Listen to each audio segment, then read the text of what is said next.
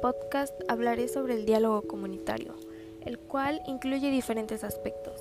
Pero para empezar, ¿qué es el diálogo comunitario? Este sirve para reforzar y facilitar el diálogo entre los interlocutores sociales en el campo del desarrollo y aplicación de las políticas comunitarias, sobre todo en lo que concierne el empleo, la movilidad y la ampliación, y versa sobre diferentes ámbitos que presentan un interés común para los interlocutores sociales. El diálogo comunitario tiene diferentes aspectos. El primero es la otredad, que es la capacidad de tomar conciencia de la individualidad de sí, propio mirándose desde una perspectiva ajena a sí mismo. La otredad en la vida cotidiana se produce en los procesos cuando se pasa de la niñez a la adolescencia, cuando se identifica o se toma conciencia de uno como persona, cuando nos identificamos desde afuera, de esta manera, muchos de los procesos en la adolescencia se deben a la percepción de la otredad. También está incluida la interculturalidad.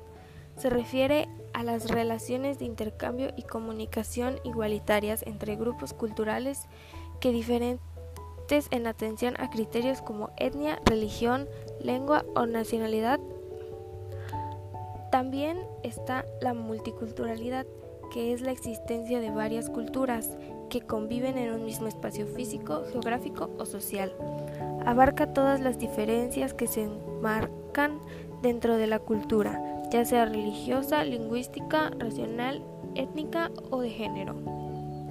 La multiculturalidad es un principio que reconoce la diversidad cultural. Existen en todos los ámbitos y promueve el derecho a la diversidad. El no tener diálogo puede provocar diferentes problemas y uno de estos es la homofobia. La homofobia es un comportamiento que se define como el odio, rechazo, aberración, prejuicio o discriminación contra las personas que tienen orientaciones sexuales diferentes a la heterosexualidad. Se asocia principalmente con el rechazo a las personas LGBT. La homofobia puede tomar diferentes formas, lo que incluye actitudes y creencias negativas, aversión o prejuicios contra las personas bisexuales, lesbianas o gays. Por lo general se basa en un miedo irracional y en malentendidos. La homofobia de algunas personas puede tener origen en creencias religiosas conservadoras muy arraigadas. Algunas personas pueden tener creencias homofóbicas si se las inculcaron sus padres o sus familiares.